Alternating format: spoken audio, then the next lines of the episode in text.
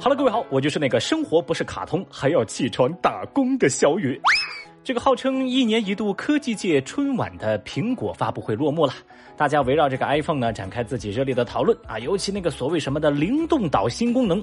但是啊，即便我作为一个科技宅男，我对这次什么灵动岛的这个功能啊完全无感。我就想说了，什么灵不灵动岛啊？我只知道穷困潦倒，上班困到晕倒，每天吃什么都是不羁岛啊！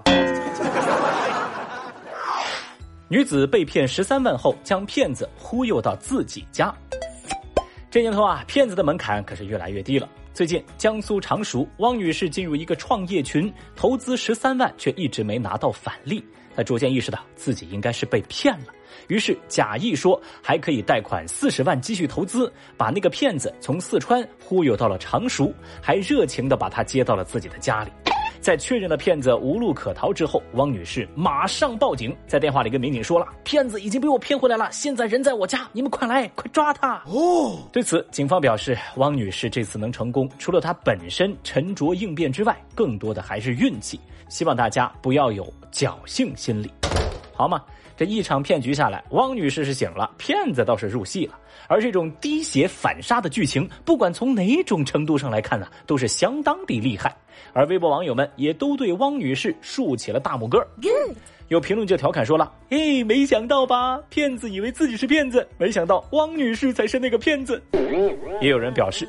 可能骗子也在想，这世界上的骗子未免也太多了吧？虽然哈，整个过程有惊无险，看上去还挺酷，但是小雨还是想提醒各位，千万不要学习，起码把骗子骗到家里是非常不安全的行为。而且警方也说了，这件事情更多凭借的是运气，要是一个处理不好，可能是人财两空。所以呢，咱们普通人要是遭遇了诈骗，最好就是选择报警，及时止损。说起来啊，最近骗子这活儿真是越来越不好干喽。女子识破骗局，三次薅骗子羊毛。说南京的民警接到平台预警显示，自己辖区的市民杜女士有可能遭遇了刷单诈骗。民警赶到杜女士的家中，准备给她做思想工作啊，提醒她不要被骗了。结果杜女士却非常淡定的表示：“嗨呀，我早就知道那是骗子了，我还知道他们的套路呢。不仅如此，我都薅了骗子三回了。嗯，就是刷单呗。我第一单成了，我把那个返利拿了，我就不继续了。就这么来来回回三次了。哎，你看，你看，我厉不厉害？哇！对于杜女士的操作，民警有些无语。民警表示，不建议你这么做。”尽快的拉黑对方吧，以免防不胜防。行吧，看得出来，杜女士可是在诈骗陷阱的刀口上舔血的牛人呐！啊，可能骗子也在纳闷，到底是谁骗谁呀？骗子玩了一辈子鹰啊，现在啊也被鹰给啄了眼。但是啊，小雨还是那句话，杜女士的操作虽然机智，咱还是不建议各位模仿。毕竟哈，你可以不按套路出牌，那万一骗子也不按套路出牌呢？哎，比如说哈，在评论区里，小雨就发现有网友就说了自己的经历。他说自己也模仿过类似的操作，本来以为能赚个几十块钱，没想到啊，连八块钱的本金都被骗子给卷走了。这跟新闻里说的都不一样。所以说，朋友们，咱们面对的啊不是傻子，而是骗子，千万别高估自己，低估对手啊！遇上骗局，最靠谱的就是找警察。呃，当然了，呃，下面这种局面，应该不算吧。男女餐厅相亲无人买单，老板报警。最近，江苏南通一对男女到马先生的餐馆吃饭相亲，两个人消费一百五十七块后均未买单就离开了。这马先生先找到女顾客，女方只给了八十块钱，剩下的让马先生去找男方要。这马先生拿到男方的电话一直打一直打，打不通，气的直接报警了。后来，这个男顾客电话打了回来，还怪马先生说：“不就一顿饭吗？至于你报警吗？就一百块吗？”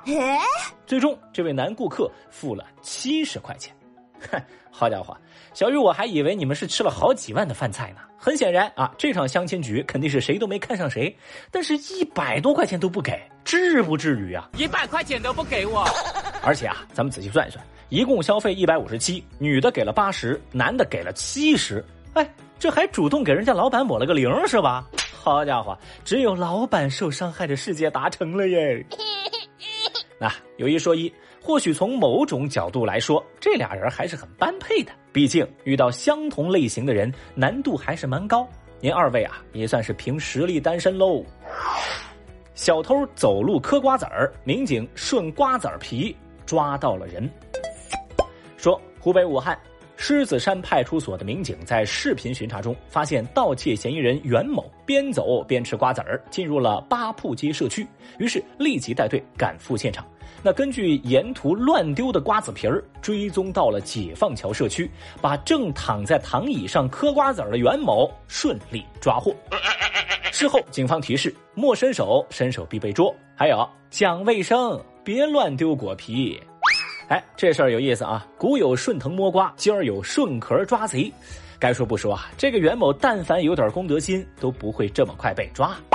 对此，有网友就说了：“这个故事告诉我们，不要随手扔垃圾。”也有人评论：“边走边留线索给警察叔叔，这是自断后路哎！”你他妈有病吧你！啊，总的来说，这事儿就是民警从天降，扒手贪如泥。若问怎擒贼，追踪瓜子皮。网课会议遭人入侵，恶意刷屏。最近这段时间呢，很多地方的学生党又喜提网课时间，在咱们节目评论区可见一斑。但是呢，有的同学这个最近的网课呀，上的有点闹心，说多地的网课被入侵的相关信息最近备受关注。首先是辽宁沈阳，沈阳城市建设学院的大学生在上网课时遭到他人恶意的闯入，刷屏什么“老师我爱你”，扰乱课堂的秩序。有位同学在上课时就发现会议中混进了几个陌生人，一开始他以为是重修的同学，就没太在意。后来直到有人在公屏放歌呀、开麦呀，并且对老师说“我喜欢你”，他才发现原来是有人来捣乱。这位同学就说了：“老师备课就不容易，你们进来还不尊重老师，课堂秩序还很混乱。你们不想听可以不听，但不能去打搅别人呢。”哼！随后呢，同学们也向学校反映了此事。而这种情况呢，其实不仅发生在这儿，也不止发生了一次。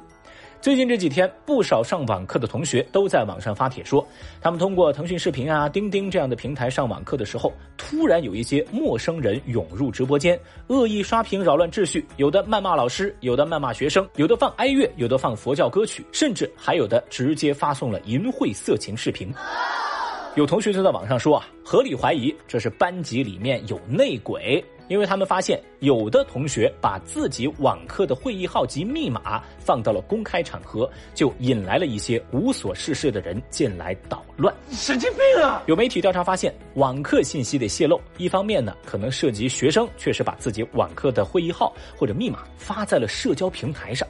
另一方面呢，真的还专门有人建了 QQ 群，有组织的去入侵别人的课堂，扰乱课堂的秩序。What？他们在自建的 QQ 群里面分享入侵的状况，以此取乐。有记者加入到群聊，发现这里头有人就是闲得无聊，以恶搞之名去扰乱别人的课堂秩序；还有一部分人呢，他们本身就是学生啊，同样啊也是想试图搞恶作剧，然后呢就专门搞了这么一件事儿。而这些捣乱的人呢，还给自己的行为还起了个名字，美其名曰“网课入侵”。有法律人士表示，在网课课堂公然辱骂他人、贬损他人人格，涉嫌侵犯名誉权，同时涉嫌违反治安管理处罚法。另外，如果散布了淫秽色情的视频，那么应当追究其刑事责任。目前，有关网警已经关注到了网课入侵，相关平台也发布了指南，防止遭遇网络入侵。